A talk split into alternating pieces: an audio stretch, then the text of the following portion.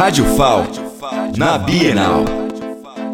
Estou aqui com a Ritoca, na Bienal do Livro, e ela vai falar um pouquinho sobre a relação dela com os mamulengos e sobre o que ela vai estar fazendo nessa Bienal. Olá, minha gente. Eu sou arte educadora, sou atriz, professora de teatro, sou aluna do curso da UFAL, estou concluindo agora.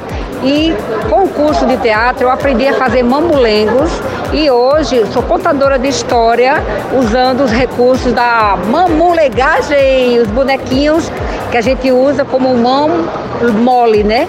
E a gente faz contação de história voltadas para crianças, adultos e os jovens adultos acima de 60 anos. É maravilhoso. Estou aqui na Bienal contando histórias em alguns estandes que eu fui convidada e espero que vocês me encontrem junto com meus mamulengos aqui. Não percam, apareçam. Diretamente da Bienal, Désica Menezes.